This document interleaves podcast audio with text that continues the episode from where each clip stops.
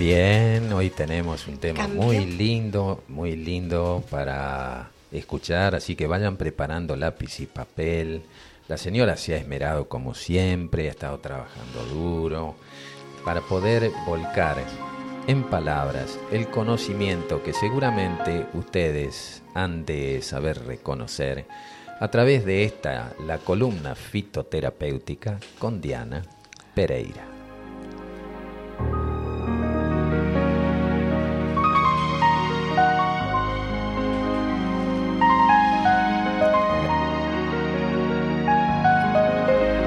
La vida color de rosa. Buen día, mi reina, ¿cómo está radiante? Muy buen día, querida audiencia. Un día fresco, pero pleno de luz, un sol maravilloso.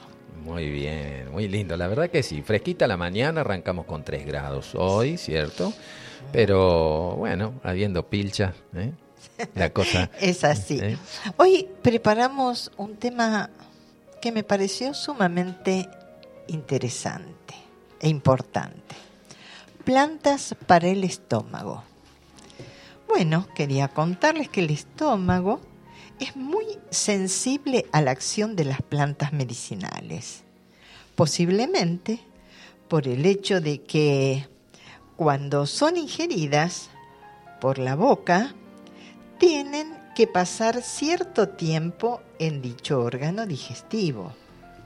Entonces la mayor parte de las plantas actúan directamente sobre la mucosa que recubre la parte interna del estómago. Unas crean una capa protectora de mucílagos, como por ejemplo la acacia falsa, otras secan y desinflaman la mucosa gástrica por su acción astringente, como por ejemplo el pie de león, y otras compensan el escaso, eh, la escasa acidez o el exceso de acidez como por ejemplo la zanahoria, la yuca o mandioca, la calabaza. Sin embargo, hay plantas que actúan sobre el estómago por vía sanguínea. Tras haber pasado a la sangre por el intestino, las paredes del estómago, que están muy, muy vasculizadas y a través de ellas circula una cantidad importante de sangre, para que actúen sobre el estómago, los principios activos de estas plantas necesitan llegar a él junto con la sangre que lo irriga, siendo insuficiente con el, trecho de que transiten por su interior. Este es, por ejemplo, el caso de la angélica, del regaliz o de la milenrama. Cada día el estómago segrega hasta 4 litros de jugo gástrico, compuesto básicamente por agua y ácido clorhídrico, pepsinas y otras sustancias y un factor antianémico, anémico, sí, que conocido como el factor intrínseco Castel. Son numerosas las plantas que ayudan en este aspecto. Estas plantas medicinales estimulan la producción de jugos gástricos sin irritar ni inflamar la mucosa del estómago, por supuesto contribuyendo de esta forma a facilitar y acelerar los procesos digestivos. Las plantas medicinales ejercen también una notable acción curativa en, por ejemplo, la úlcera de estómago, que es la enfermedad más frecuente de este órgano. El regaliz, el col, la caléndula, destacan por su capacidad para cicatrizar las lesiones, las úlceras, también la acacia falsa, el lino, por su acción protectora sobre la mucosa gástrica. Crean una capa en el interior del estómago que aísla del contacto con el corrosivo ácido clorhídrico del jugo gástrico. El jugo de col cruda tiene una notable acción antiulcerosa y cicatrizante sobre el estómago. Se ha podido comprobar la curación de úlceras del estómago después de haber tomado por tres semanas medio vaso de jugo de col antes de cada comida. Está bueno. sí, ¿eh? claro. todo sirve, ¿eh? A veces uno cree que solo entra por la boca la comida, pero una, una, una hojita de, estas. Pero ¿qué decía Hipócrates? Ah, sí. Que tu alimento sea tu medicamento, o sea, alimentarse, nutrirse y sanarse internamente, porque mayormente lo que enferman son las emociones. Exacto. Y entonces hay que equilibrar con una alimentación adecuada para sanar esa parte del cuerpo. Ahora vamos a hablar de la acidez de estómago, síntoma conocido como pirosis. Es una sensación de quemazón o de ardor que normalmente se localiza en la comúnmente llamada boca del estómago, eh, que es la unión del estómago con el esófago. En el estómago existe siempre un grado de acidez necesario para la digestión, pero no es percibido como tal. La sensación esta de acidez se percibe realmente en el esófago cuando el ácido del estómago fluye hacia arriba, saliendo del estómago y alcanza la zona inferior del esófago. La fitoterapia aporta plantas capaces de proteger las mucosas digestivas y absorber o neutralizar el exceso de ácido. Muy bien. Entonces, al contrario que los medicamentos alcalinos, las plantas medicinales no provocan el efecto rebote, o sea, aumento de la acidez después de que ha pasado el efecto. Contamos para esto con plantas como la acacia falsa, que es muy útil contra la acidez del estómago el nombre científico, Robinia pseudo, acacia.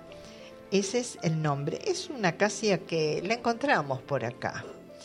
La acacia falsa fue introducida en Francia en el año 1601 por el jardinero del rey, por ser muy decorativa. Tiene como... Son bonitas, sí. Racimos de flores blancas. Uy, se llena de abejas. Sí. muy melífera y aunque se usa como planta ornamental, posee interesantes propiedades medicinales. Con, como vos decías, ¿no? Con el néctar de sus flores, las abejas producen una miel muy apreciada, muy apreciada, sí. Vamos a las propiedades e indicaciones. Dale. Las flores y las hojas contienen flavonoides, glucósidos, taninos y aceites esenciales. Son antiespasmódicas, o sea que alivian los espacios de las vísceras huecas, colagogas que facilitan el vaciamiento de la bilis y emolientes que suavizan la piel y las mucosas. Tiene propiedades estomacales en caso de dispepsia, o sea, digestión pesada, lenta. Lo que llaman digestión lenta. Claro. Y también para trastornos de la vesícula biliar. Por su acción emoliente, protege las mucosas del esófago y del estómago del exceso de acidez. Se recomienda en casos de pirosis, o sea, acidez, esofagitis, úlcera gastroduodenal. También se usa para gárgaras, alivia las irritaciones de las gargantas. Se la conoce con el nombre de acacia blanca, acacia espinosa, robinia, falsa acacia. En uso interno, como la usamos, infusión de 15 a 30 gramos de flores por litro de agua. Se recomienda tomar una taza después de las comidas. Y en uso externo, en gargarismos, con la misma infusión que para uso interno. Las semillas, la corteza y las raíces, a pesar de su sabor dulce, son tóxicas y provocan vómitos. O sea, solo usar las flores, esos racimos de flores blancas tan bonitas. Bueno, vamos a otra planta, la zanahoria. Normaliza la producción de jugos gástricos y neutraliza el exceso de acidez. Se consumen crudas o en jugo. La yuca, suavizante, antiinflamatoria, digestiva. Se consume la harina en preparaciones culinarias, también llamada mandioca o tapioca. La tapioca se elabora a base de la fécula de la mandioca en forma de harina es muy fácil de digerir y se recomienda en casos de gastritis, úlcera gastroduodenal, dispepsia, o sea, también mala digestión, y para hipercloridia, un exceso de acidez. Contiene también en las conviene también en las gastroenteritis, diarreas y colitis. Es un alimento ideal para enfermos debilitados con escasa capacidad digestiva. Externamente, la tapioca se aplica em, con jugo de limón para madurar forúnculos, granos infectados y abscesos. También para curar las lesiones de la erisipela, que es una infección de la piel producida por estreptococos. Bueno, les quiero contar que a mí me encanta la mandioca. Ah, sí. Muchas noches. Anoche comiste, ¿eh? Sí, me encanta. En forma de panqueque, se llama así el plato, lo llaman los brasileros crepioca. La crepioca, claro, es como un crepé de, Claro, entonces se mezcla un huevo con dos cucharadas bien colmadas. Ah, ahí está tirando receta. De la tapioca, que yo la pido a mis hermanos de Brasil que me traigan las bolsitas, deliciosa. Y en el sartén de teflón eh, se coloca esta mezcla junto con, por ejemplo, manzana en, en rodajas finitas, o pera, o las dos mezcladas. ¿Puede ser dulce o salada? Se puede hacer dulce o salada, se mm. puede hacer este, rellena con verduras rehogadas y mozzarella, pero es una delicia. Y para las me encanta para la noche, que es una Bueno, pero también haces los, las También hago los chipás. A eso iba después. Bien. Entonces es un plato muy fácil de digerir. Mm. Justamente es para eh, estómagos debilitados, para rehabilitación.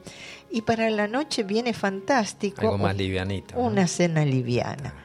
Entonces, Menos harinas. Eh, claro. Es, sí. es la fécula de la mandioca. Entonces, en uso interno, la harina que se obtiene triturando el, el tubérculo pasado por el calor. Con ella se elaboran diversos preparados. Por ejemplo, los chipacitos. Qué rico los chipacitos. A vos también te encantan. Sí, me encantan, la verdad que sí. Y en uso externo, en cataplasmas, tiene que aplicarse calientes.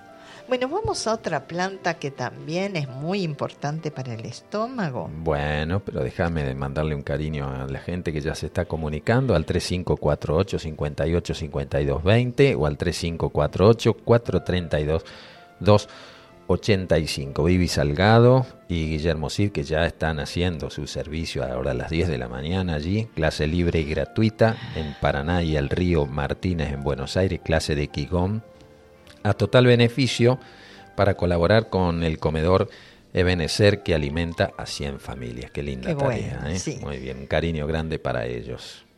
Antes de cerrar este, con esta plantita maravillosa, la mandioca, quería agradecer a mis hermanas, hermanos de Brasil que me proveen de la materia prima, ¿eh? enormemente agradecida. Pasaste el chivo, ¿no? Bien, y sí, tengo que ser agradecida. Son muy, muy generosos. Muy generosos, hermoso.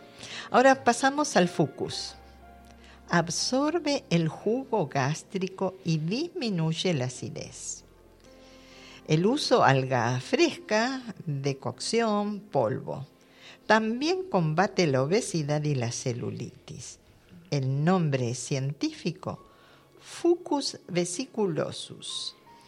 Es una alga, las algas son vegetales acuáticos provistos de clorofila u otros pigmentos, cuyo tamaño varía entre microscópico, algas unicelulares, o el que alcanzan una planta terrestre, las algas multicelulares.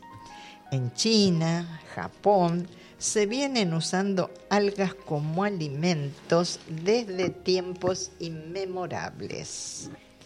Los fitoterapeutas del siglo pasado, al observar las vejigas del fucus llenas de aire, los flotadores, pensaron que, según la teoría de los signos, sería útil contra las paperas, la escrófula, o sea, la inflamación de los ganglios del cuello, y a menudo esta patología es de origen tuberculoso.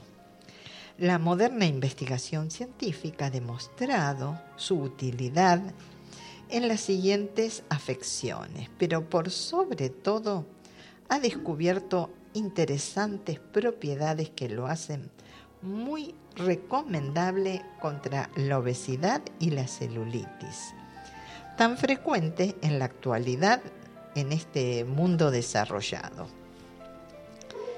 Propiedades e indicaciones. El fucus o sargazo vejigoso seco contiene glúcidos, sales minerales, especialmente yodo, así como potasio y bromo. También contiene carotenoides, vitamina A, B, C y E. El fucus contiene propiedades antiescorbúticas, nutritivas, remineralizantes, depurativas, laxante suave, pero por sobre todo actúa como adelgazante, anticelulítico y tonificante de la glándula tiroides. Sus aplicaciones. Claro, tiene yodo, entonces. Claro. Ahora vamos a hablar de eso, cómo aplicarlo.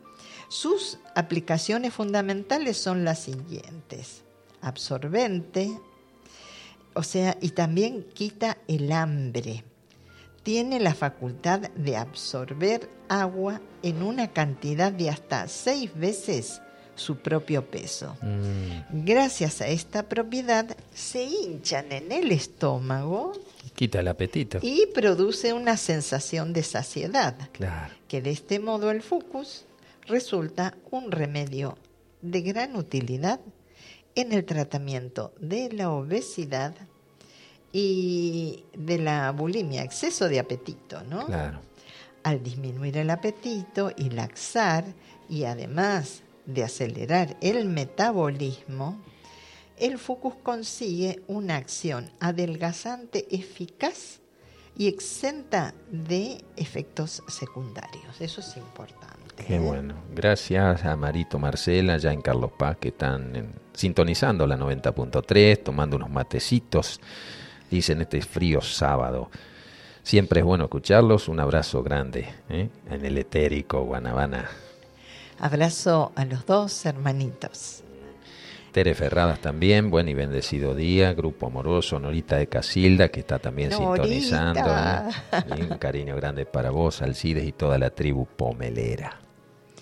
El Fucus absorbe el jugo gástrico y disminuye la acidez. Conviene en caso de gastritis, reflujo esofágico, hernia de hiato y otras eh, patologías causantes de pirosis o hiperacidez. Es nutritivo, remineralizante, antiescorbútico.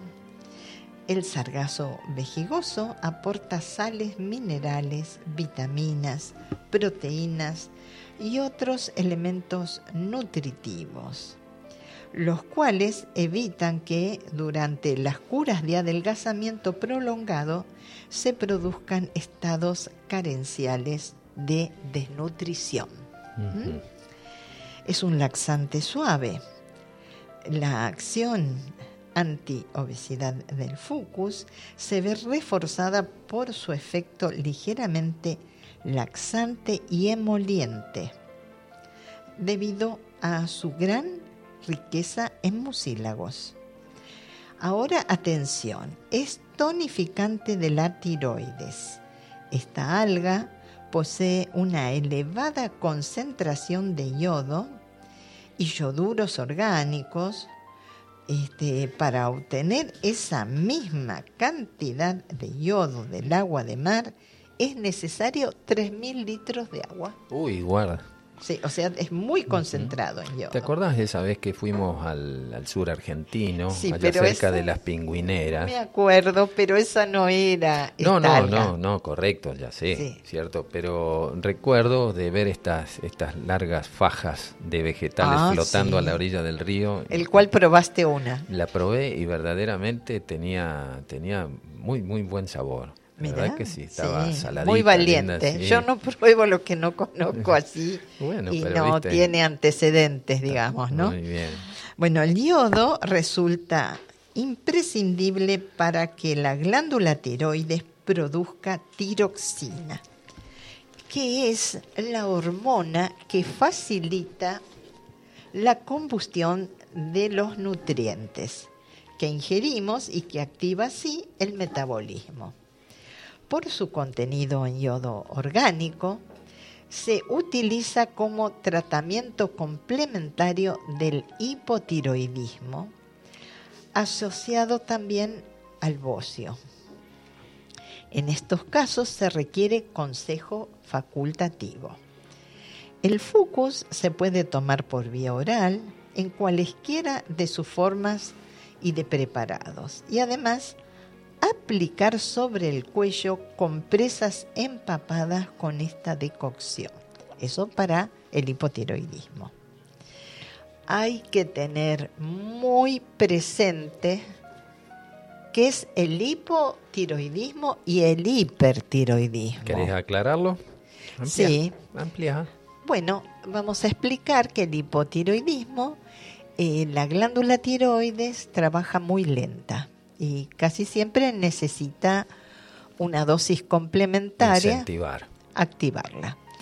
Y el hipertiroidismo que se produce, eh, hay síntomas marcados del hipertiroidismo, es cuando la glándula tiroides actúa en una forma muy, muy excesiva. Este, entonces muy rápida y trae eh, efectos en el cuerpo muy marcados, pero esto se debe a algo, algún cambio que rechaza el organismo y lo produce así en, en forma de la glándula tiroides de estos síntomas. Por ejemplo, una prótesis dental puede ser rechazada por el organismo y hace hipotiroidismo que después eh, de trabajar tan excesivamente esta glándula se agota y cae en la hipo. O sea, hay un campo de interferencia que detecta la glándula, ¿cierto? De un cuerpo extraño que está siendo introducido y que de alguna manera le está afectando. Vino una persona... Los Metales pesados también afectan mucho. Bueno, quería contar el hecho de que vino una vez una persona a la misión con hipertiroidismo. Yo digo, ¿cómo te alimentas? Porque hay no solo emociones, sino alimentos que activan esta patología, o sea que hacen que disminuya la acción de esta glándula. Y me dice, no, yo me alimento sanamente, cambié toda mi alimentación. Bueno, hay algo que de esta alimentación tan sana tu cuerpo la rechaza. Volvé a la alimentación anterior y se te va a ir el hipertiroidismo. Y así fue. Porque hay algo, algún elemento que el cuerpo lo rechaza y produce esta patología. En los cambios de alimentación tiene que ser gradual también. Claro. Dentro de las posibilidades, Porque hay un cambio en el metabolismo, lógicamente. Excepto cuando uno se hace vegetariano que de golpe no puede de ninguna manera consumir carne. Bueno, perfecto. No puede, en mí no fue gradual, fue mm. De un día para el otro, así. Sí, sí, en mi caso también. Claro. Pero bueno, son a lo mejor, no sé, casos muy, muy extraordinarios que mm. este, habría que tener en cuenta si hay cambios en el plano hormonal, como decís, si no los ha habido, bueno. Claro, sí. Este, y eso fue hace muchísimos años. Mm, Bien, vamos a otra de las posibilidades de, del fucus, es emoliente en aplicación externa sobre la piel en forma de compresas o cataplasmas en sargazo vejigoso o fucus, es suavizante, antiinflamatorio, ayuda a reducir el volumen del tejido adiposo, por ello lo hace muy útil para el tratamiento de la celulitis, arrugas, estrías y flacidez de la piel.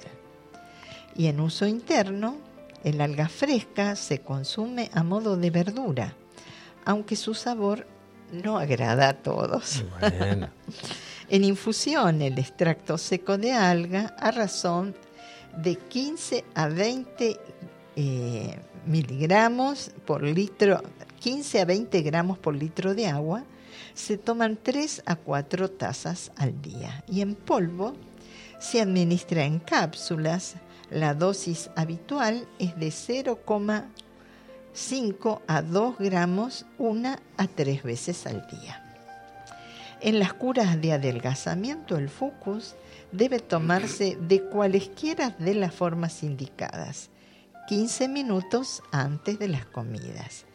De esta forma se consigue entonces que este, ejerza una mayor acción anoréxica, o sea, que quite el apetito. En el resto de las indicaciones, el fucus se puede tomar con las comidas o después de ellas. En uso externo, compresas empapadas con el líquido de la infusión que se aplican calientes sobre la zona afectada dos a tres veces diarias, de 10 a 15 minutos. Las cataplasmas preparadas con el alga fresca, puesta a calentar previamente en una olla con agua. Se aplican calientes sobre la piel afectada también durante 10 a 15 minutos tres a cuatro veces diarias. Vamos a contarles el hábitat. Rocas y playas de la costa atlántica europea, desde Noruega hasta la península ibérica, donde abunda especialmente en las rías gallegas. Mira, de allí viene de allí vienen eh. mis ancestros también. en las grandes dietéticas las encontramos por lo general en cápsulas o la planta seca triturada. Pasamos a otra plantita muy común y al alcance de cualquiera. A ver. La calabaza. Es cicatrizante, antiinflamatoria. Existen numerosas variedades de calabaza que producen frutos que pueden pesar desde medio kilo hasta más de 50. Sí. Ahora vamos a hablar especialmente de las semillas de calabaza, también llamadas pipas, y especialmente su germen contiene aceite, prótidos ricos en aminoácidos esenciales, curcubitamina y principios activos que representan las siguientes propiedades. Antiprostática. La afección más frecuente de la próstata, el adenoma o tumoración, tumoración benigna, que se manifiesta en los hombres a edad madura por pérdida de fuerza en el chorro de la orina, con necesidad de orinar a menudo y solo con escasa cantidad, especialmente por la noche y después de viajes sentados muchas horas y en caso también eh, casos avanzados incapacidad completa de orinar. La curcubitacina contenida en las semillas de calabaza actúa en particular sobre la próstata, desinflamándola y frenando su hipertrofia, o sea, su crecimiento excesivo. Esto se debe a que la curcubitacina bloquea la división de las células glandulares de la próstata, con lo que forma el crecimiento de esta importante glándula, pero no puede hacer que desaparezca el crecimiento excesivo ya formado. O sea, que tienen, los hombres que tienen una próstata muy crecida, frena solo el crecimiento de esta, de esta forma, pero no puede hacer que se reduzca. Es antiinflamatoria urinaria, el principio activo de las semillas de calabaza, actúa también sobre la vejiga de la orina, desinflamándola y relajándola. De ahí que las semillas de calabaza se indiquen en caso de cistitis, infección urinaria, incontinencia urinaria y vejiga neurogénica, irritación que se manifiesta en un deseo constante de orinar. Bien, es vermífuga también.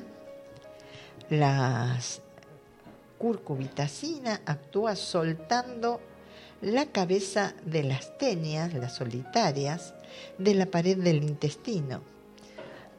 Resulta asimismo efectiva contra otros parásitos intestinales como los ascaris. Una vez sueltos los gusanos, se debe administrar un purgante para favorecer su expulsión. La eficaz acción vermífuga de las semillas de calabaza se halla exenta de riesgos. Por esto, las semillas de calabaza resultan tan ideales para los niños que sufren de parásitos intestinales. La pulpa de calabaza asada o hervida, yo la hago al vapor.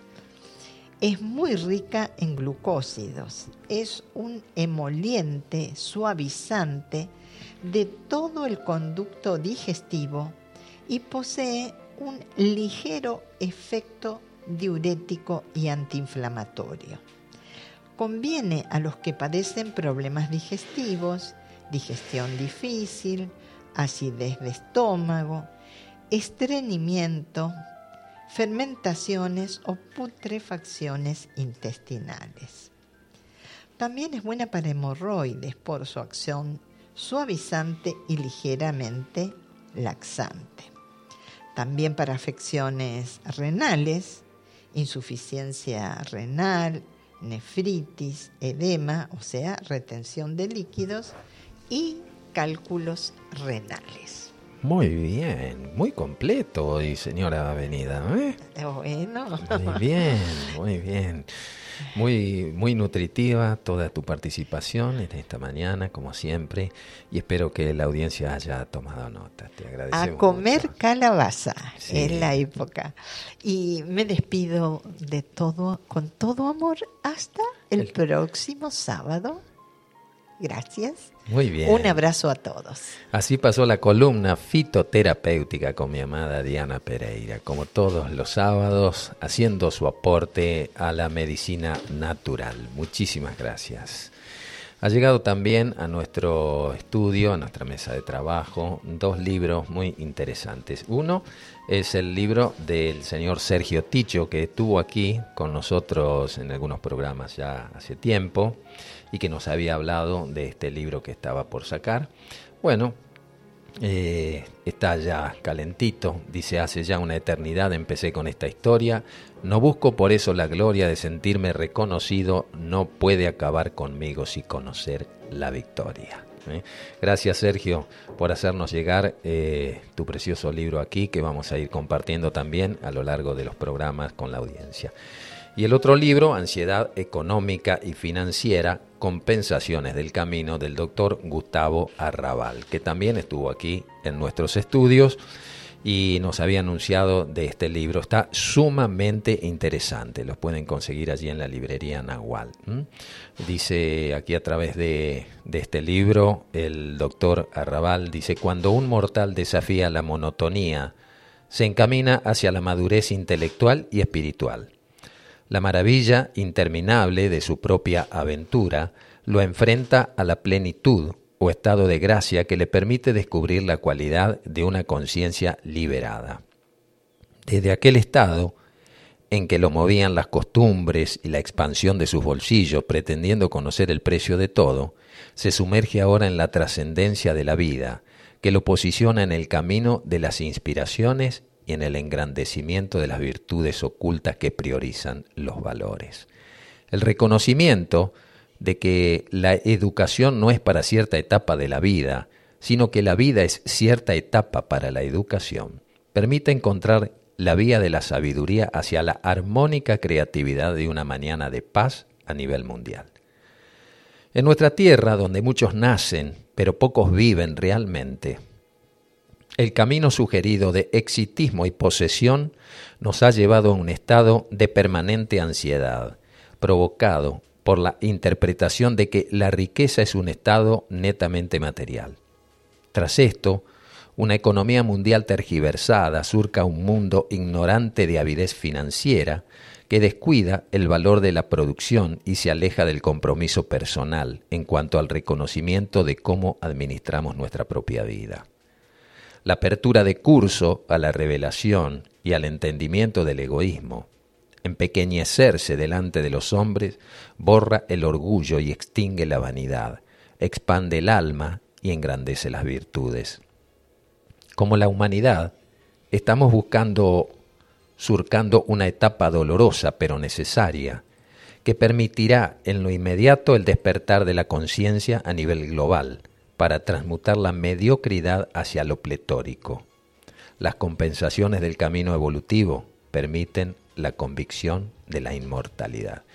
Qué lindo que está este, este libro, lo recomiendo, Ansiedad Económica y Financiera, Compensaciones del Camino del doctor Gustavo Arrabal. Hacemos una pausita musical con este tema a través de Jorge de Oro. Maravilloso, Jorge más de 30 años dedicado a este tipo de música, de interpretación, y le ha puesto música a un libro legendario de, de una autora sin igual, como ha sido Josefa Rosalía Luque Álvarez. El tema se llama Arpas Eternas.